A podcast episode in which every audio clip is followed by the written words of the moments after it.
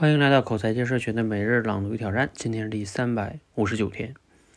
为什么很多成年人呢，即使自身能力不差，但在面对生活中的困难与选择时呢，总是畏首畏尾，总是承担不起责任？因为他们内心依然是个孩子，潜意识里呢，自己呢并没有长大。而潜意识的力量是巨大的，善用之呢，它才会成为我们成长的巨大推力；漠视之呢，它会。成为我们成长的巨大阻碍。他是领着你跑，还是拖着你，阻碍你前行，全看你对他的态度是否积极主动。可见啊，信念从来不是空的、假的，它是实实在在的力量，是特别强大的力量。我想，只要你知道了这个秘密，就必然会主动改变策略，真正重视信念的力量。